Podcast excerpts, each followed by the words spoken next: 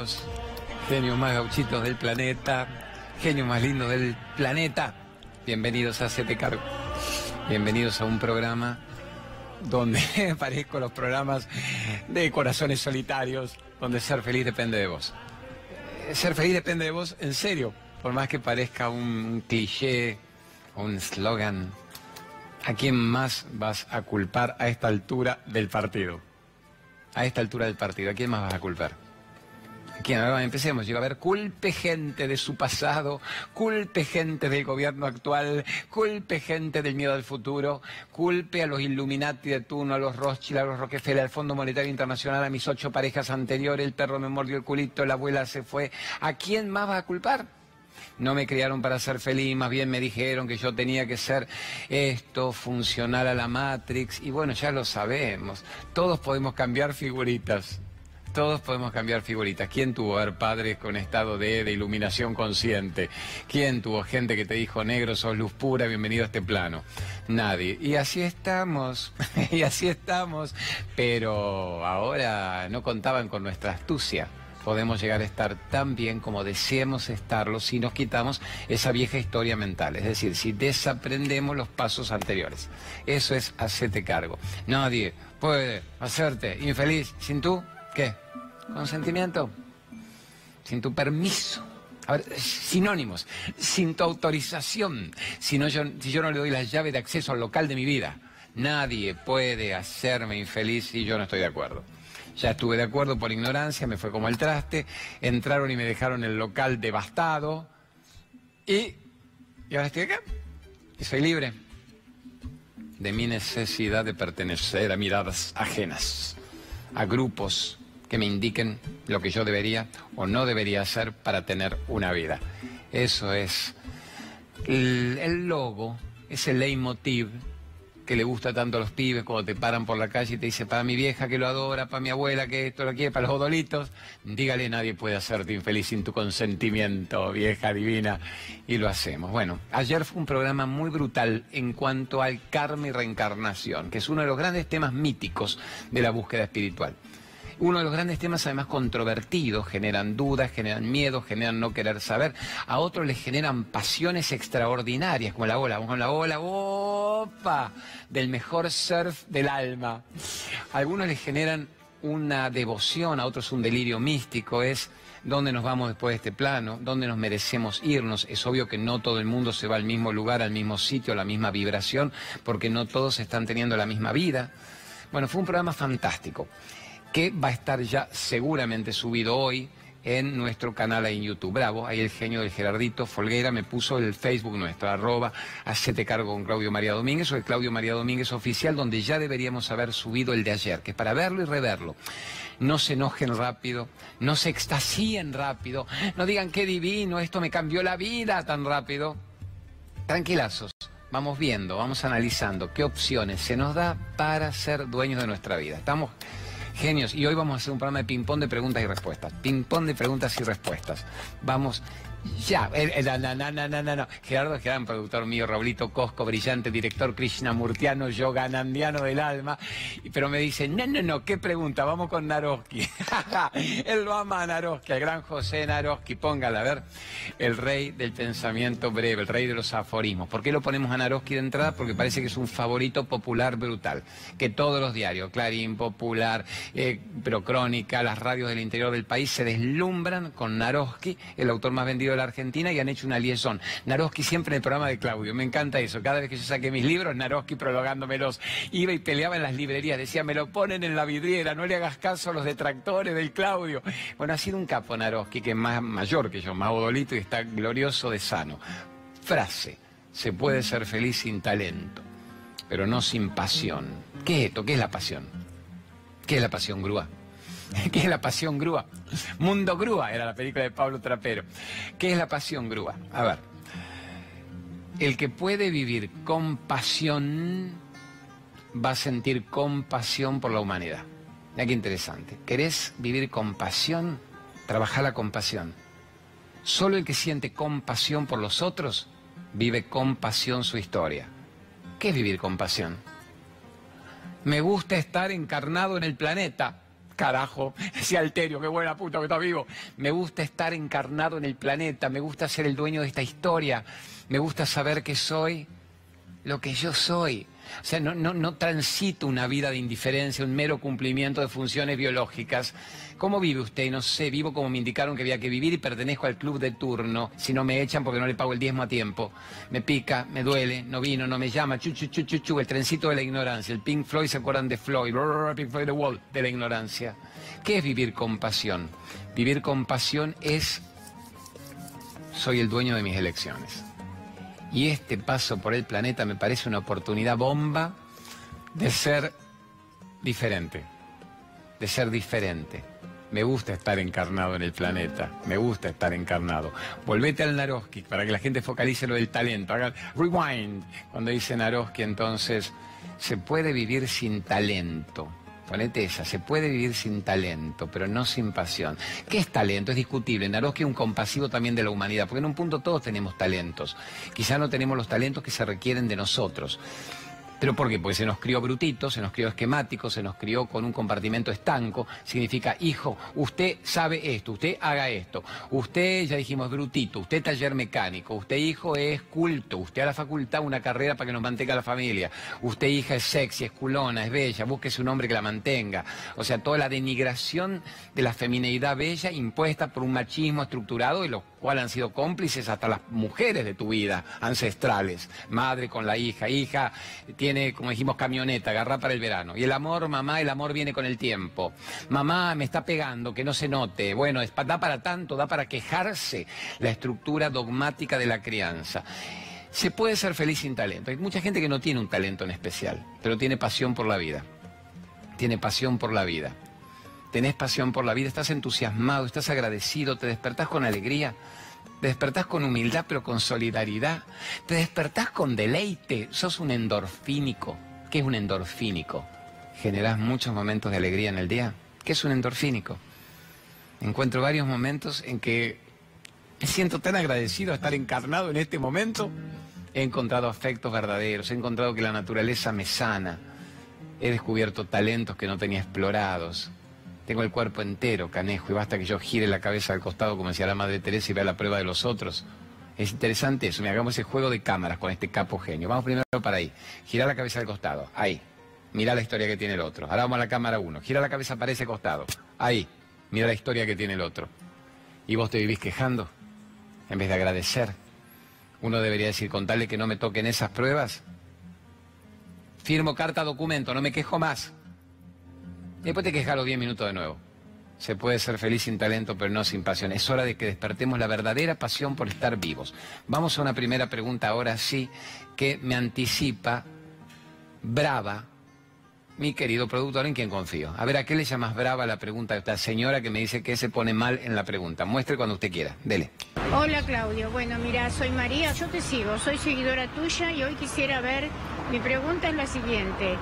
Hace muchos años que estoy casada y lamentablemente mi marido siempre tomó. Eh, entonces, viste, cada vez que toma se pone agresivo conmigo y yo tengo que abandonar mi casa. Después llora, clama, pide perdón, que nunca más, que nunca más y las cosas se vuelven a repetir. ¿Cómo hago? Porque yo tengo mis hijos y me dicen, bueno, más, una oportunidad más, una oportunidad más y yo ya estoy cansada. Pero bueno, viste, no sé qué hacer, Claudio. A ver si me podés dar un consejito. Amor mío, soy, yo soy muy choto para esto, soy, soy duro. Será la edad, será nuestra edad odolítica. Qué fácil para tus hijos, mami, que te pegue un poquito más, de nuevo lo que dijimos, las viejas abuelas. Hija, tenés un marido que más o menos provee dinero en el hogar, los pibes tienen para estudiar. Se nota, te machuca, te deja moretones, no querés cubrirte. Por Dios, que te lo diga tu madre y tu abuela, que vienen de otra generación, de manipulaciones históricas de los hombres, de patriarcados brutales todavía. Que te lo digan tus hijos. Mamá, aguanta otro poquito más pelotudos ¿Qué edad tienen esos hijos? Acepto que te lo digan nenes de 3, 5, 7 años que tienen la fantasía. La mami tiene que estar con el papi. Uy, pero me parece, se comenta en la película de Disney, pues creo que le gritó, man, papá se chupa, le habrá pegado. Por Dios, ¿qué edad tienen? Porque vos por la edad que tenés, mi negra, tenés mi edad, tenés un poco más. Entonces vos tenés que tener hijos de 20, de 30, yo tengo de 33, de 30, de 10, de 7. Pero vos no podés tener hijos que te digan aguantarle un poquito más a papá, que sabes que no se chupa todos los días, se chupa los fines de semana y no te pega. Avísame si estamos en el otro, llamame porque ya no deben vivir con vos. O sea, ellos no están en la explosión de violencia del pie, del padre contra vos.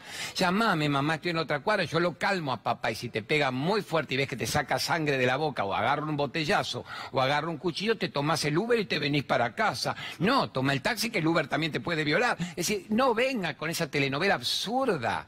¿Cómo vos podés preguntarme, hermosa mujer María de Palermo, los 50 pirulos, 60 pirulos, cuánto tenés? No te queda de menos, de más tampoco. ¿Cuánto tenés de aguantar décadas a un tipo abusivo?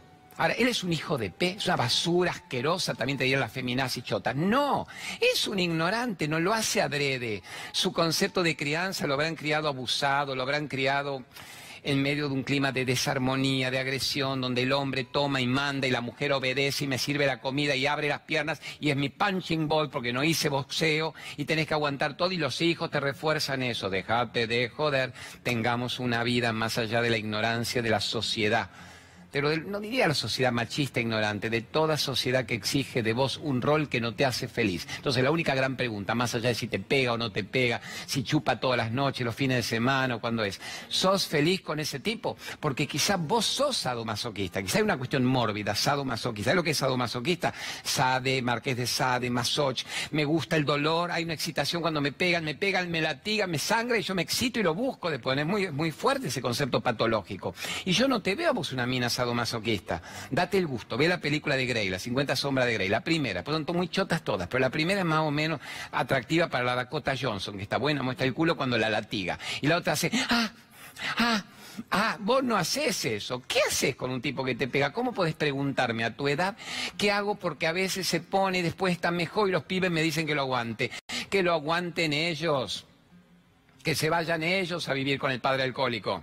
A ver si quieren vivir ellos con las esposas, nuera, yerno, suegra. Por favor, sé libre, mi negra. Pero vos me lo estás preguntando eh, cándidamente. A ver, te hago el juego de preguntas de esta semana, que lo, lo comenté en un primer programa. La mina que me llama desde el auto hablando por teléfono y diciendo, estoy, te estoy escuchando en el auto, en la puerta de casa. Y yo lo primero que le contesté dije, ¿por qué? Porque tenés una fiesta, tu hija cumpleaños, estarán con los ruidos de las quinceañeras. No, mi marido me prohíbe que te escuche. Yo me vengo a la puerta, como ahora está entretenido con un amigo jugando al póker, yo te escucho en el auto. Y yo le decía, ¿por qué me escuchas en el auto? ¿Se entiende? ¿Por qué te prohíbe que me escuches? ¿Por qué no quiere que seas libre? ¿Por qué no quiere que, que vueles? ¿Por qué no quiere que seas una mina independiente extraordinariamente no necesitada como una mendiga emocional de un tipo que la mantenga negociando su libertad. Y la piba llorando y entendiéndolo. Y después a los dos minutos llamaba a la del otro pueblo diciendo, no, no, fue graciosa esa, la que viene a mis charlas con la cuñada que la cubre, porque el marido le prohíbe que venga a mis charlas. Entonces la cuñada, la hermana de ese marido, que me quiere mucho, dice, que quiere más a vos, Claudio, que, que al hermano, me trae y le mentimos que nos vamos al bingo. O sea, al bingo iban. Al bingo le decía, no, vamos al bingo, tenemos 200 mangos, los patinamos, ganamos 400 o perdemos y venían a mi charla. O sea, tengo que mentirle a un marido para decirle que amo la libertad y que quiero saber quién soy, que no me quiero morir sin haber vivido y que él no puede manejarme a los 20, 30, 40 después de toda la ignorancia de mi primer septenio. Ya fui criada hecha pelota, que tengo que mantener la ignorancia con otros tipos que decidan por mí. Y no piensen hombres, mujeres, conozco casos de al revés. Hombres contándome el mismo caso respecto a sus mujeres. O sea, que no sea una cuestión transsexual, generacional, étnica. La ignorancia es patrimonio de la humanidad, de la mente humana.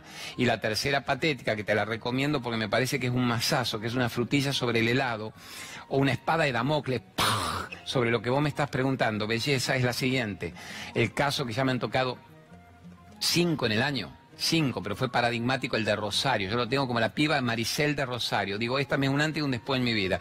Segunda fila del Teatro Broadway en Rosario y la mina eh, llorando, lloraba, lloraba, lloraba cuando yo hablaba de relaciones sanas o enfermas, pero empezó a llorar a niveles compulsivos, de asustarnos. Le dije, ¿qué, qué estás bien? Ah, ah. Digo, ¿qué? Conténganla, ¿querés que llame un médico? No, no, no. Digo, ¿qué, mi negra? ¿Querés soltar? Lárgalo. Claudio, perdona, te amo, no es para vos, el único que me da calma sos vos. ¿Qué pasa? Compartilo. Dice, me contaste mi vida en cinco minutos. Mi tipo me hizo todo, todo, todo. Me pegó físicamente, me pidió perdón, se chupó, me pidió perdón de nuevo, lloró. Todo, me ha denigrado, me ha dicho gorda asquerosa, bulímica anoréxica, flaca fea, culo flácido, me ha dicho de todo, me ha vuelto loca este hombre. Y cuando yo te escucho a vos, las noches, cuando el tipo duerme, te agarro a las 3, 4 de la mañana, me pongo los auriculares en el comedor, tomo la decisión de dejarlo. ¿Se entiende? Tomo la decisión de dejarlo y de acabar con el abandono de una vida, el abandono que yo me he hecho con mendiga emocional. Y yo le digo, ¿y mi negra ahí? Y me dice, Claudio, soy tan idiota, tan estúpida, que en lugar de irme a las 3 de la mañana, 4, como Manuelita, cargando la valijita, hago todo. Espero que el tipo se despierte a la mañana con todo preparado y le digo, me voy, ¿entendés que me voy, me voy, me voy, me voy? Y yo dije, ¿y? Ahí sí le debe, le debe clavar un puñazo o un puñetazo. No, la piba dice, cuando ve que me voy en serio, Claudio, ¿sabes lo que hace? Pone esto, pues muy fuerte. Salite del abuso mental, emocional.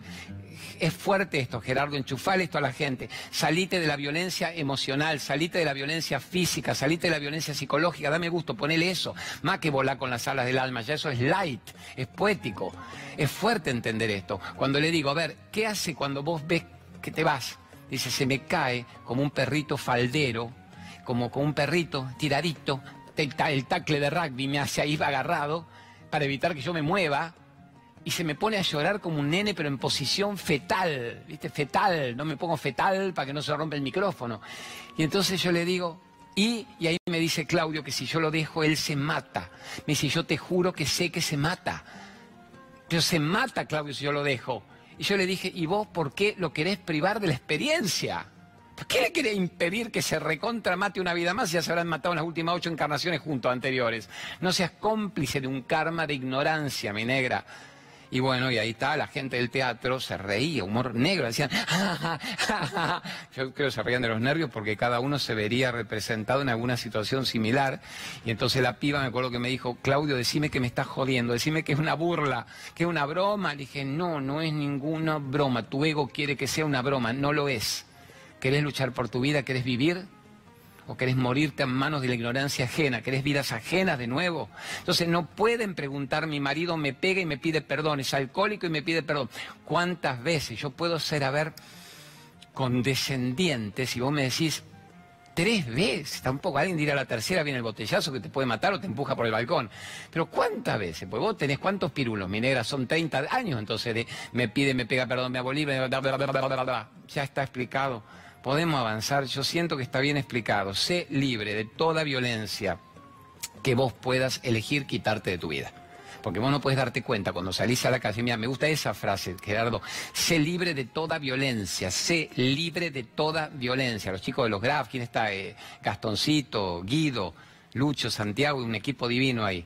Lo tengo a Alejandrito Manchifesta con la cámara, ahí a Brunito ayudando, mis amigos del alma, Vladimir y Andrew haciendo pata para que salga lindo. Se libre de toda violencia significa vos no podés impedirte salir a la calle y que aparezca el loco de turno que te puede dar un mamporro y te deja tullida o tirada por el fin de semana o te hiere y te corta el motochorro para robarte. Eso está, perfecto.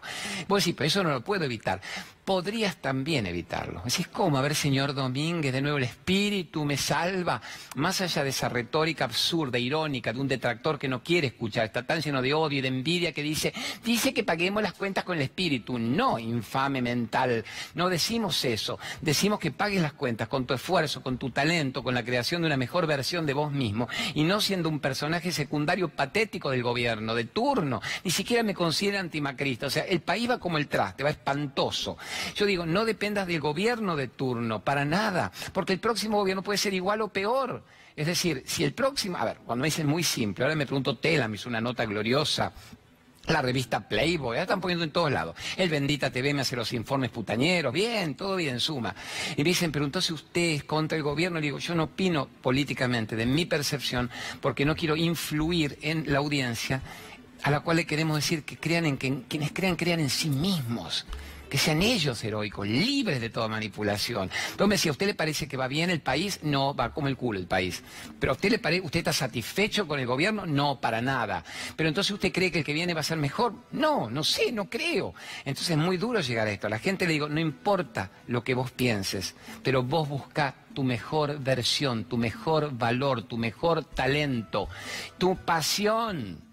Porque si vas a depender de los gobiernos de turno que son elegidos por el inconsciente colectivo de la gente, y la masa está muy chapelota siempre, la multitud siempre está sola, Solo el que está solo internamente puede estar pleno. Entonces la gente, de último, mi, reflexión de acá octubre, noviembre, va a ser la misma, pues te toman como un referente.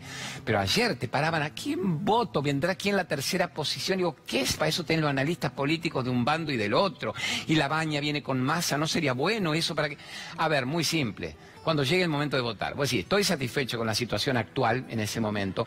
Amo cómo se está viviendo en el país, en un país que pertenece al planeta Tierra, donde nunca nada va a ser perfecto y nunca lo fue. Pero digamos, me merezco ocho puntos, estoy muy bien, pero recontra, votarlo y premiarlo de nuevo. Y si no estás satisfecho, no lo puedes votar, es tan simple como eso. Porque hay gente que puede estar muy satisfecha con la gestión de tal persona y otros la sufren en carne propia. Entonces eso va por cuenta de ustedes, a lo que voy, sé libre de toda violencia. Cuando salgas a la calle, protegete literalmente en tu propia energía y en tu propia luz.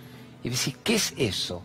Envolvete en tu energía, porque dicen que hay huestes de seres superiores dispuestos a asistirte todo el tiempo. Decís, ¿cómo? Eh? ¿Un ángel guardián? No hay un ángel guardián, tenés todos los que vos quieras. Hay seres energéticamente de un alto nivel vibratorio dispuestos a asistirte. Para Celso, el gran alquimista, decía, son huestes, solo que no pueden intervenir si vos no las convocás. Convocalos sabe convocar a los seres tuyos que han partido, seres de un altísimo nivel vibratorio y decirles, a ver, yo soy una buena persona, trabajo para el bien, no jodo a nadie, soy una persona, si se quiere, solidaria, luminosa, positiva. ¿Puedo salir a la calle protegida? ¿Puedo salir a la calle en estado de certeza de que estoy divinamente guiado?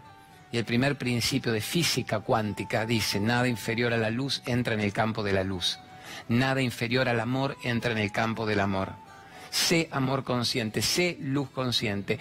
Y así te vas a preservar del golpe de turno. Y si hubieras estado en una farmacia, en un colectivo, en la dietética de mis amigos de Villa Crespo, que lo asaltaron cinco veces en un mes, no te hubiera pasado nada a vos. Pero ¿por qué hay gente que está en un banco y liga el golpe y otros que no? Es decir, estemos divinamente protegidos, divinamente confiados en que hay seres de luz haciendo tu, trabajo también, porque en realidad su trabajo es intervenir si vos se lo permitís. Si vos no se lo permitís, no violan ni siquiera el libre albedrío de tu decisión. Y hay gente que no sabe lo que es conectarse con el yo soy ni con la energía superior. Hay gente que vive literalmente porque confunde ganarse la vida con estar vivos viven porque respiran gratis y porque hay una rutina que cumplir, esa rutina la, hacen tan frustrados y tan tristes que se mueren sin haber vivido. Todo esto empezó por la pregunta de esta mujer amorosa. Me, no me pega, me pide perdón, me agrede, se alcoholiza. ¿Qué hago? Mis hijos me piden que siga con él. Pero qué hijos egoístas de miércoles. Pero el otro día vi una mina, me pone la mina en el Facebook. Mi marido ya no me pega tanto. Y los chicos tienen para estudiar. ¿Qué hago, Claudio? Y le dije, tus hijos son los futuros golpeadores del mañana. Tus hijos son los futuros abusadores, abusadores con título. Estudio, pero soy un abusador. Soy, tengo tres títulos, currículum vitae, pero la fajo a mi mujer. ¿Por qué? Porque yo vi como mi padre la fajaba a mi vieja. Pero mi vieja nunca lo dejó, porque mi padre me pagaba la facultad. Ah, como negocio todo. Papá, no le pegues tanto, mamá. Me falta que me des dos lucas para salir el fin de semana. Por Dios, dale una lección a esos pibes y rajá. Rajá, ¿a dónde? A un sucucho sola comiendo polenta en medio de la nada, libre, respirando libre, en bolas pero libre. La de San Martín Grande, en bolas pero libre, decían los indios. Cruzaremos la cordillera como los indios, en bolas pero libres. Bueno, mandemos otra pregunta. Puede ser una pregunta no emocionalmente tan jodida. A ver, Gerardo Folgueira, te responsabilizo de la pregunta que mandes. A ver ahora, ¿cuál viene? María Domínguez, yo lo recuerdo de cuando estaba en, en Odol Pregunta. Y me gustaría preguntarle, eh, bueno, ¿qué opina de la situación actual? Que dice que toda la gente anda nerviosa, anda este, depresiva. Sí, mi negro, pero está bien. Esa, a ver, esa la hicimos mucho, por eso digo. ¿Puedo depender del inconsciente colectivo para tener una vida? No, no puedo. Entonces, ¿qué hago? Me genero yo mi propia versión. De nuevo, vamos a, B, C. No puedo pagar las cuentas el lunes. ¿Qué significa hacerme la mejor versión de mí mismo? Diría todavía uno enojado. Porque me cuentan, yo ni entro en la vida, pero ni que me pegaran, yo entraría a leer los, Facebook de, de otros. Leo los míos, ¿saben? El mío, en el arroba, está Claudio María Domínguez Oficial y el hacerte cargo, te entra gente que más o menos está en una onda, en una sintonía. Igual está el puteador, el bardeador, que lo borramos rápido. Es decir, si la pregunta es respetuosa, queda. No una pregunta puteadora del odio del que no entiende nada.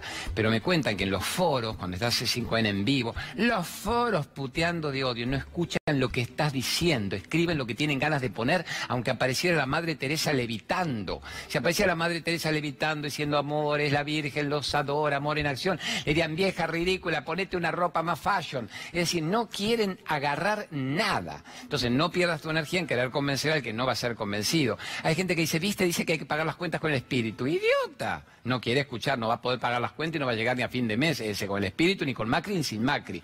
Entonces otro te dice después, no, porque ya no se puede hacer nada riendo y amando cuando estamos en la merda hundidos. Al contrario, hay gente que cuando estaba en la merda hundida cambió de vida y le fue mejor que nunca. ¿Qué hizo? Se sacó la rutina de todo lo que había hecho antes. Cambió sus tiempos mentales. Einstein, el gran Einstein, no te gusta lo que vos estás recibiendo, fíjate lo que estás dando. Otra de gran Einstein. Si no abro la mente, como el paracaídas, me estrello. Otra de gran Einstein, el Beto Einstein científico, el Beto Casella Einstein, decía el gran Einstein. Bueno, Beto lo ponía en su obra de Encuentro de Genios también Einstein. Decía, ¿cómo vos podés pretender que las cosas te salgan diferentes si vos seguís haciendo siempre lo mismo? ¿Se entiende, tesoros? Entonces, ya hablé muchos programas, muchos. ¿Qué es la creación de una realidad diferente? Sé humilde, sé agradecido, sé solidario, sé creativo, sé distinto. No repitas la misma rutina cristalizada. Cambia tus pensamientos, cambia tus emociones. Cambia tu pensamiento, cambia tu emoción, cambia tus palabras, cambia tus decretos. La actitud que vos tengas hacia la vida, a ver, la actitud que vos tengas hacia la vida, esa cámara, es la actitud que la vida te devuelve a vos. Pero ¿cómo yo voy a pretender que la vida me devuelva maravillas si un negativo de miércoles? Sorengacho caído del cielo te va a devolver. Eso es cambia la actitud, no pagaré las cuentas con el espíritu, imbecilongo. Vamos con otra pregunta ahora, medio el calentón el programa. Bueno, me mandan esto, mandame una diferente. A ver, a ver. Eh, ¿Cómo estás, Claudio? Te, veo y te escucho y he comprado tus revistas siempre y te admiro. Quería preguntarte qué, qué respuesta, qué consejo, qué les podrías decir a la gente que está inundada y tapada por el agua. Amorcito, unamos de nuevo. El tema, por más que la forma de encarar la pregunta sea diferente, siempre va a ser el mismo. Ayer lo hicimos un poquito en el final. Es cuando llovió paró, significa esto también pasará. Entonces, vos decís, solo en la Argentina, mira, ahora le tiro una al favor, para que no diga el crítico del gobierno, no, le tiro una a favor. Vos decís, las inundaciones son culpa del gobierno. Eh, llueve en todo el planeta, se inunda el planeta y hay tsunamis en el planeta, en los países más ricos en los países más pobres. Dijimos el ejemplo del tsunami, los dos tsunamis más fuertes de los últimos tiempos. A ver, Haití, el país más pobre del planeta. Bueno, está peleando con Argentina, Siria y Venezuela. El país más rico del planeta, los Ponjas, Japón, flor de tsunami.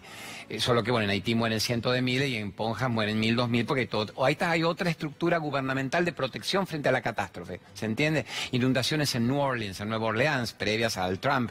Pero bueno, hay otra estructura de protección. El mismo volcán que explota, un concepto, a ver, vulcanológico sería la palabra, que explota en, Grand Island, en Hawái, explota en Guatemala, y en Guatemala mueren miles, porque no hay la más mínima protección gubernamental o de asistencia de, infraestructura para el pueblo, y en Hawái no muere ninguno, ninguno. Uno herido en la pierna que hubo que amputarles por un pedazo de lava candente. Uno, el mismo volcán, no el mismo volcán, el mismo concepto vulcanológico. Entonces, amores, la pregunta es, ¿el país ayuda? Cuando decimos el país, es los gobiernos de turno prevén, están preparados, te asisten sobre la catástrofe ecológica inevitable de lo que el hombre le causa al planeta. El planeta responde sísmicamente con el maremoto, con el tsunami, a todas las locuras que estamos haciendo. Un día me preguntaron los chamanes, ¿usted sabe cuál es la sangre del planeta? Y yo le contesté, por supuesto, la sangre del planeta es el agua. Y me dijeron, no, no es el agua. dije, ¿cómo que no? No tiene 90% del planeta de agua y 90% del cuerpo humano de agua. Me dice, sí, eso es correcto. No significa que sea la sangre del interior del planeta, el magma, magma, miren qué lindo término, es el petróleo. y el hombre vive desangrando al planeta, rompiendo el magma, extrayendo petróleo y el planeta reacciona con la convulsión de todos los elementos que pueda. Imagínate que vos te quieran sacar la, la, sangre, la hemoglobina rápidamente, que el magma, el petróleo. Entonces somos responsables de lo que hacemos. Ahora, la culpa, la responsabilidad de un gobierno electo es estar con todo el sistema de asistencia como tienen las naciones de primer mundo cuando se produce la debacle. La hay acá, obviamente no. Tercer mundo, cuarto mundo en eso. Ahora, no importa tampoco. No puedo depender de que el gobierno me asista. Sería lo correcto, lo lógico, lo ético. Tampoco ningún gobierno lo ha hecho en otros momentos. ¿eh? No es que solo ahora cuando se inunda sigo en bolas con el kayak rescatado en medio de cartones. Entonces, ¿qué hago? Tomo la prueba externa como la gran oportunidad de crecimiento. Tengo dos opciones. Me inundé, perdí todo, se terminó mi vida. Y ya me mato, me deprimo, me chupo y me muero además en tres meses, seis de rencor, de resentimiento, de odio, de inanición.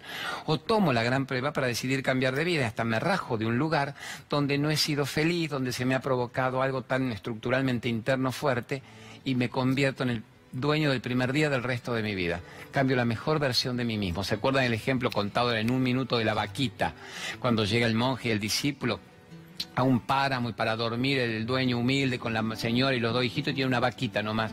Y dice, la vaquita nos salva, nos da el suerito, el, el yogurcito, nos da la leche, que lo cambiamos por los huevos a los que tiene la gallinita enfrente y nos vamos aguantando. Ojalá los nenes algún día puedan ir a la escuela pública, pero queda tan lejos. Y la verdad que no pueden montar la vaquita, este es nuestro destino. Tírense a dormir ahí en el colchoncito hecho con el cuerito.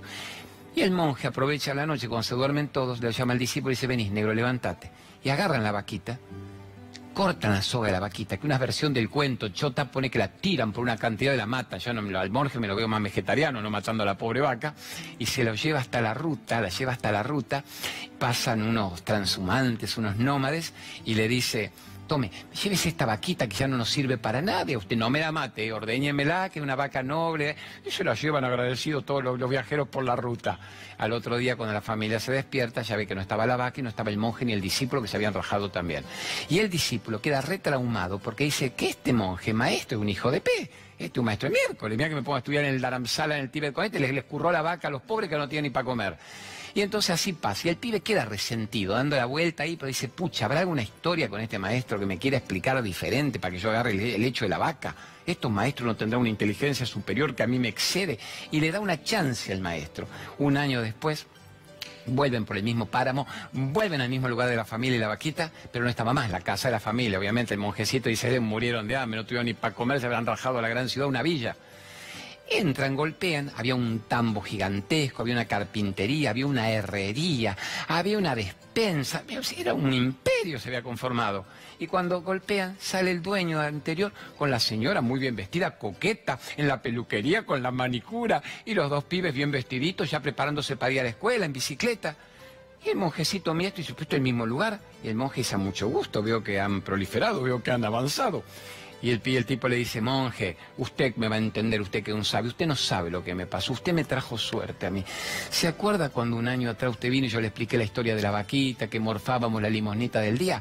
Alguien, yo había hecho un hijo de P de miércoles, me la robó a la, a la vaca. Le llamábamos la Clotilde a la vaca, me la robó a la Clotilde. Que yo digo, ojalá no la hayan matado, que la queríamos tanto, ojalá que se la hayan robado y esté viva y bien cuidada. Cuando nos vimos sin la vaca, o nos moríamos de hambre, o tuvimos que decidir hacer algo y cambiar. Y mi esposa se acordó que se había peluquería. Yo había aprendido del ordeño y pueden armar un tambo. Lo llamé a un suegro, le pedí al primo. Hubo un intendente bueno acá a 200 kilómetros que me dio el primer préstamo. Ya se lo hemos devuelto con intereses y nos convertimos en esto. Pensaba que teníamos la vaquita atada y nos moríamos de hambre. O sea que todos creen que tienen la vaquita atada. O puedo fabricar una vida más allá de la vaquita. Eso sería cómo salgo de una inundación. Puedo hacer el esto también pasará como historia de fin de programa de hoy, que es muy linda, es un cuento bravo. Pensaba otro. Vamos al esto también pasará en homenaje a la pregunta de los inundados. Mándeme otra, vamos pingponguero. Mándeme otra pregunta, porfa. ¿Alguna más light puede haber o no?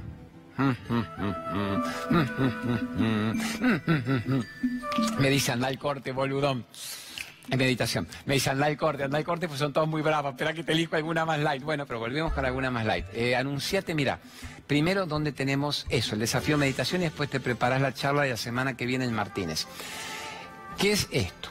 Aún a prueba de odolitos tecnológicos medio burroides, entren acá, www.desafiomeditación.com. Y está muy bien explicado qué es eso.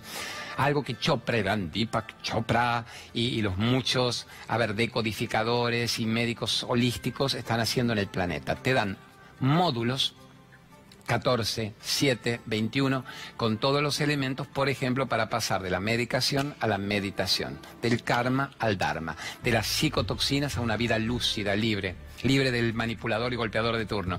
Entonces, un médico que yo admiro mucho, el, choprita argentino le llama Adrián Jaime, que es tucutuco, es un tucutuco humano brillante, que estudió con Chopra, ya el cretino, se recibió con Favaloro, es como mi hijo mayor, por eso lo hice conocer y se admira, Cristian lo admira mucho a Adrián Jaime, me dice, hagamos esto, vos sos negro loco, el buen difusor que hay de todo esto a nivel masivo, y yo te lo avalo científicamente, y lanzamos esto este año, uno mucho más fuerte que el de años anteriores, son 40 módulos, entren ahí se van a fijar. Es muy simple, es muy accesible, cuesta mínimo, cuesta literalmente 100 veces menos una cena, cuesta una cena que estar haciéndolo con los chopras y está bien hecho a la criolla. Así que ahí entren, se larga el 28 de enero. Solo que no es que el que no lo hizo no puede.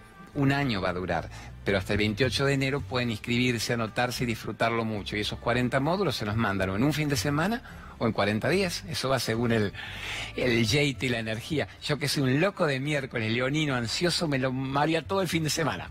Pero no, hagan media hora por día, una hora por día, van a ver cómo les transforma la croqueta bien rápido, bien rápido. Ese es el triple W, desafío meditación. Y el domingo que viene, por primera vez en Martínez, una muchacha que yo quiero mucho, Cecilia Narova, y su marido, Dani Mautone, eh, gente de teatro, artistas, artistas brillantes, La Narova. Mira, hoy como me lo encontré a Gerardo Romano, que salía de las notas acá en C5N, en la época de la marca del deseo, La Narova, que era la gran bailarina del Colón, mina brillante, oriental, sutil, era una de las personajes claves de la marca del deseo. Nos fuimos a filmar a Japón, nos hicimos grandes amigos en esa época. Bueno, ellos organizan esta charla en Martínez el domingo que viene, el domingo 27 de enero, anótense el dato, que yo nunca he ido acá, calle Juncal 2740, anótenlo a las 4 de la tarde, 4 a 6 está en los Facebook todo el tiempo explicado. Así que se va a llenar Martínez, zona Finoli, a ver si están dispuestos a hablar de quiénes somos realmente. Siempre la entrada es mínima, creo que una pizza me suena que vale 350 pesos y se regala un libro y un CD a todo el mundo que va, así que gracias por ayudarnos a eso. Cuando venimos de la tanda, tenemos la historia sobre el esto también pasará, un par de preguntas no tan bravas, ponemos un gran Naroski y la reflexión y podemos hacer, ah, vamos a quedar bien con la explicación del polen reconvertido, aromaterapia, distintas salidas laborales. Aquel que dice, yo quiero ganar mi dinero aprendiendo terapias corporales, pero avaladas por la ciencia. Eso van a tener.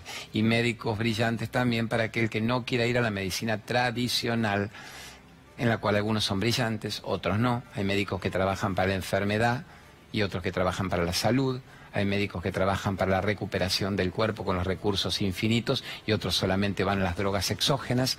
Hay gente que te empastilla y gente que te dice rajá de las pastillas y genera vos tu droga interna, que es la que no tiene efecto adverso. Todo eso lo vamos a ver cuando venimos de la tanda. Gente más bonita del planeta. Gracias por existir.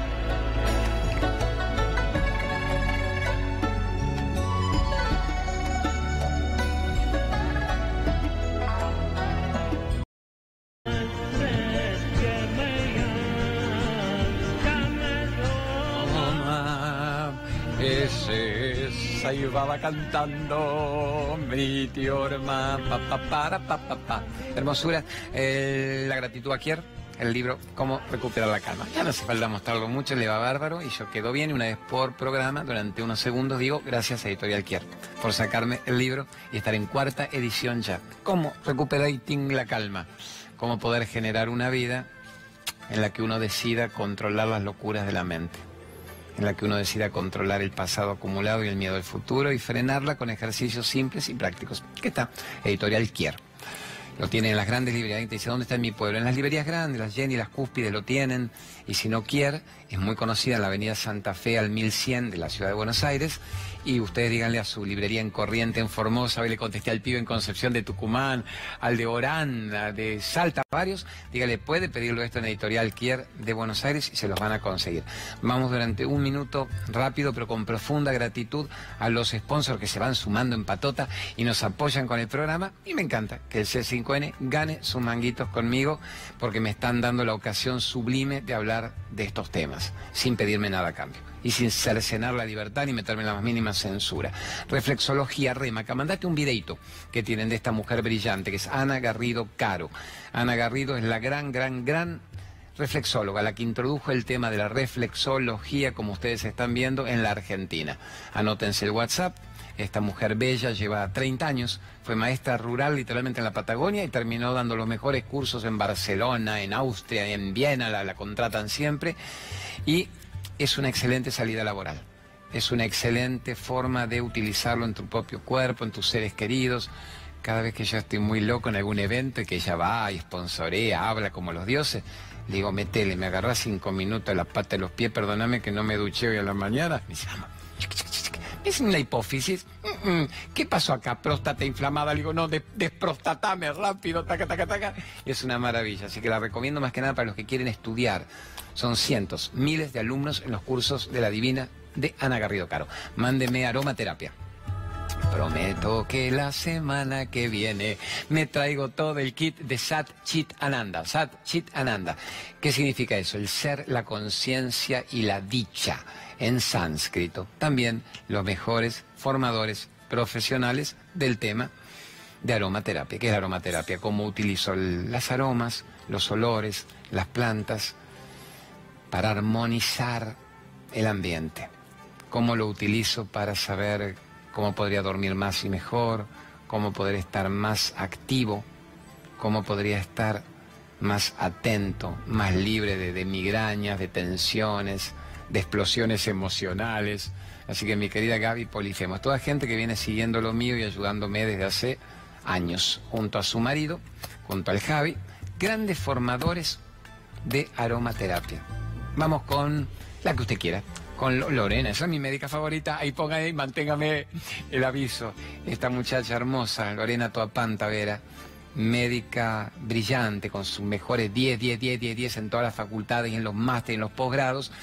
Además trae la medicina ortomolecular, que es la cuestión holística. Así que orto, orto del culo, no. Ortomolecular, y a ponerlo después de nuevo.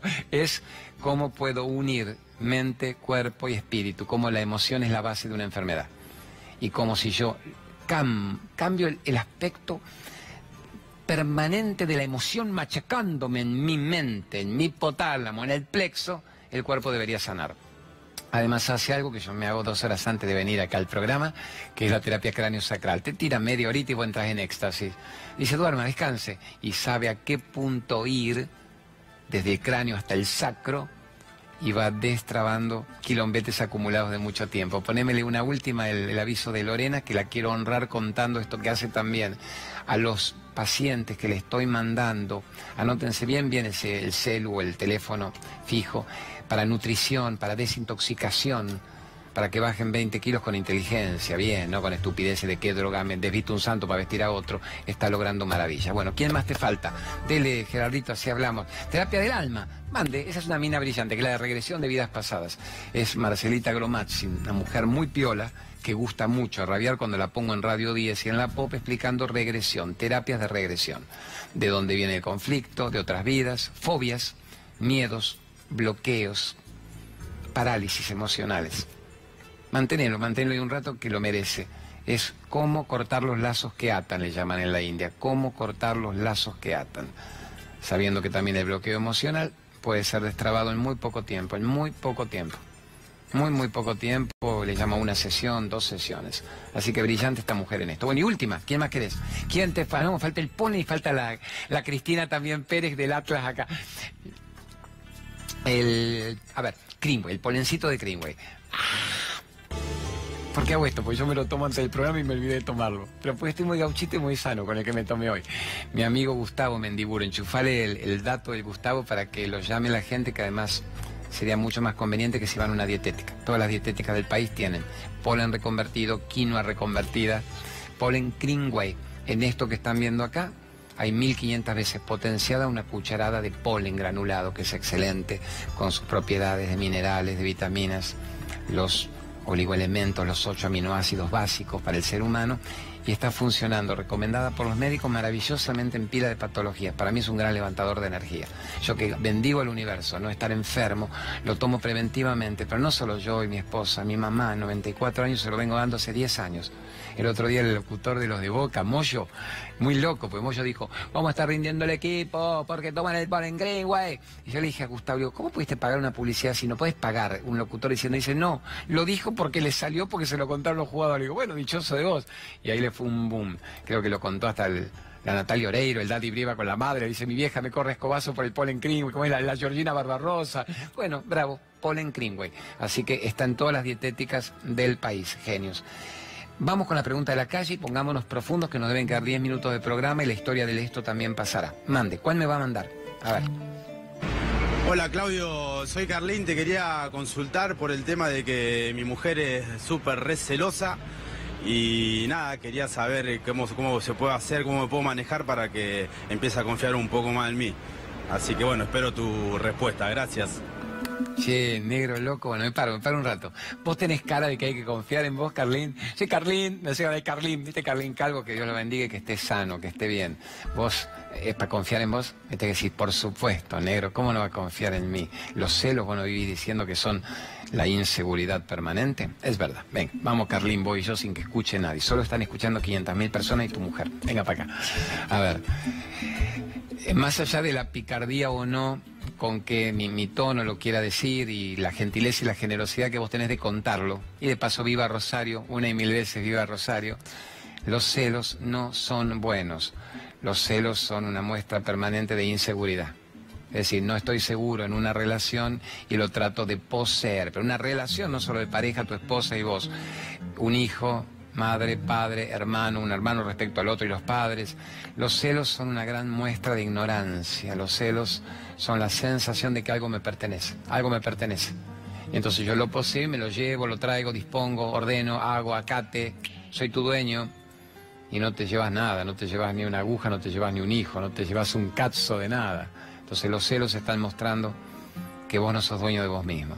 Y como no sos dueño de vos mismo, querés adueñarte de otro para sentir que posees algo o alguien. ¿Se entiende, tesoros? Los celos son bravos, los celos son jodidos, los celos son causantes de mucho quilombo, mucho quilombo. Los celos son una lacra, los celos son una joda, pero jodida para el metabolismo y arruinadores de toda relación. Toda relación que empieza con celos no puede llegar a ningún lado bueno y profundo. Es cuestión de tiempo para que uno se someta al otro, lo que no es bueno, porque dicen que toda persona sometida es un asesino serial en potencia. O sea, nunca tengas un sometido en tu vida, nunca tengas un sometido en tu vida es una bomba a tiempo que va a explotar y vos sos el primero que va a ligar la explosión. Entonces, déjate de manipular, déjate de controlar. Si el otro elige estar a tu lado, es muy sano. Y si no, nadie tiene a nadie, ninguna vaca atada, y menos a un ser humano. Entonces, a ver, si vas a vivir con alguien, elegí vivir con alguien que elija vivir con vos y que no tengas que controlarle. El celular, el perfume de un pañuelo, el olor a bolas de un calzoncillo, o sea, el preservativo de cuántos quedaban en la caja en el primer cajón, tratar de estar con alguien a quien no tengas que celar patológicamente como para que se asuste y sepa que está viviendo con alguien con quien no es libre y empieza la negociación. Me cela mucho, pero dice que me ama, pero al menos estoy acompañado, tengo alguien con quien dormir. Si no, estaría muy solo en bolas, tendría que salir a buscar otra persona por la vida. Me aguanto los celos, cuando me grita mucho, pateo un portazo, me voy con los amigos al bar, vuelvo a la noche, a veces al otro día, después me perdona, hacemos el amor, nos amigamos de nuevo y después sigue la telenovela patética. Y tenés 20 años, Carlitos, 25, negro. ¿Y cuánto tiene la piba? Entonces, no, ella me podría decir, querido, tenés una imagen de mi marido se hace langa. En el barrio de Rosario lo tienen como el langa. El va, no sé, no me consta que me engañe, pero va seductor y pone la música en la camioneta y las pibas lo miran y le gusta. Ella puede darme sus argumentos. Igual nada coincide para que uno tenga razón o el otro no. Los celos no son buenos. Yo recomiendo, Carlina, ahorrate 20, 30 años de nuestra edad, de tanta relación ignorante acumulada. Si vas a vivir con alguien, que esa persona adore vivir a tu lado. O sea, no vivas con alguien que no sea feliz viviendo con vos Yo siempre digo, a ver, ¿dónde hay una pauta de que estás viviendo con alguien en armonía? Cuando vos te despertás a la mañana con tu pareja, tu esposo, tu esposa, tu compañero, tu compañera de vida, cuando vos te despertás, se dicen, gracias, amor mío, por despertarte otro día conmigo. alguien me dice, no, nunca me dice eso mi marido, Claudio, estás gagata, estás Alzheimer vos. Bueno, a ver, díganlo en los términos que quieran. Se abrazan y se besan a la mañana y se dicen, con la mirada, gracias amor de mi vida por estar a mi lado. Esa es la gran pregunta. ¿Se dicen eso? No, es como que me levanto automáticamente, porque hay que levantarse, hay que ir a trabajar, y digo, negra, te prepara el desayuno, nos vemos luego, vamos. ¿Es eso tener una relación de pareja? Mm. A la noche, cuando vos te acostás con alguien, te acostás en el estadio de la relación en que te encuentres hormonal, calentón, sexual en los primeros años, rutinario, hermanos del alma en la segunda, tercera etapa. Cuando vos te acostás con alguien a la noche, te abrazás o al menos te tocas, no te digo dormir en cucharita, porque el otro puede ser panzón, tirarse cohetes con olor, erutar, roncar, y es todo parte también de una rutina tierna. Pero si te vas a abrazar con alguien antes de dormir, aunque si después pasen cama contra cama, culo contra culo, te decís, amor, gracias. ¿Por qué, mi vida? Por terminar el día de hoy conmigo ¿Sabes lo que significa para mí, a mi edad en el planeta, estar a tu lado antes de dormir? Ojalá nos despertemos juntos mañana, amor de mi vida. Negra culona divina, negro panzón, pelotudón, te adoro. Y después decir adelgazá, boludo, que después de los 40 años el abdomen es proporcional al riesgo cardíaco. Pero te amo, o sea, no te amo con 10 kilos más o menos. Te amo, pero quiero que adelgace para que me vivas 10 años más, 20, para mí, para los pibes. Si te vas a acostar con alguien, ¿puedes tener ese código? O ya te une nomás la rutina, te une, es lo que hay.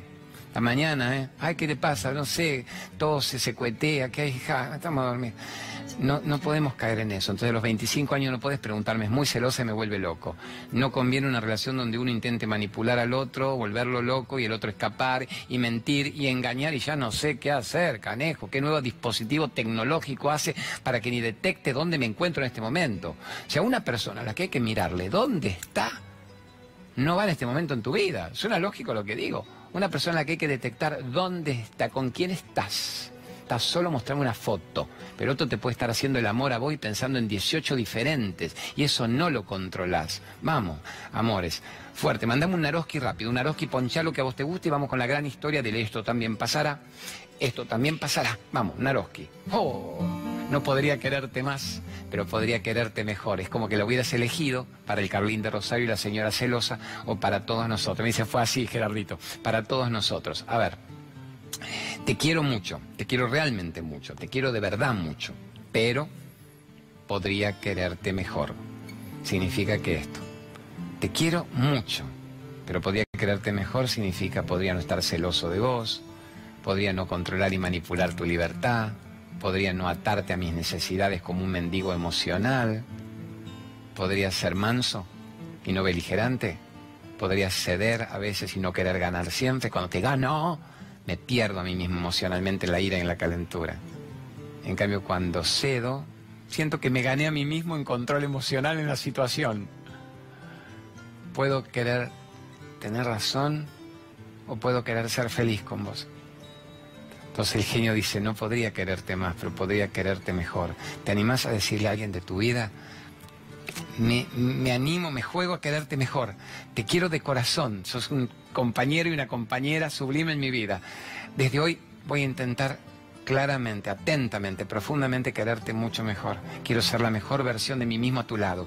Quiero que vos veas y te sorprendas de lo que yo soy capaz a tu lado. Canejo. Y ahora besuqueame, carajo. Mm, agarrame la pistola, te agarro el culi, pero te adoro, te adoro, te adoro y quiero ser la mejor versión de mí mismo. ¿Vamos por eso? Ahora vamos a la, a la historia. A ver, ¿cómo le ponemos de título? Esto también pasará. Ponele, tres palabritas. Esto también pasará.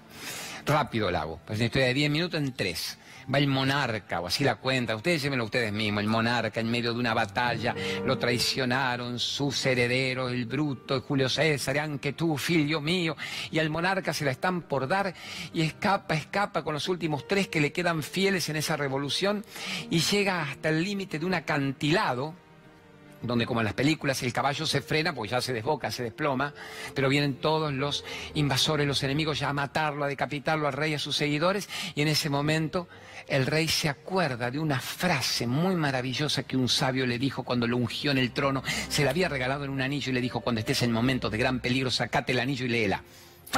El rey antes de morirse o asesinado o acantiladeado y lee, esto también pasará. En el momento en que termina de leerlo, ¿qué pasa?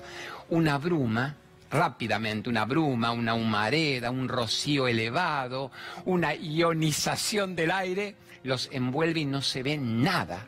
El, monarca queda quieto, le dice, no se muevan, porque si nos movemos nos caemos. A ver qué pasa con esto. Llegan los agresores a 100 metros, no ven nada. ¿Dónde está el monarca? No hay gritos, no, avancemos que está el acantilado y nos morimos nosotros. Y en concreto se vuelven todos en retroceso sin haber matado al monarca que cuando ve que se va a la humareda, logra escapar a un sendero del bosque y se salva. Esto también pasará. Un año después se recompone el ejército que lo apoyaba, los valores humanos vuelven a imperar, la moral del pueblo se eleva contra los dictadores, invasores de turno, y el rey los vence en batalla y vuelve triunfal a su ciudad.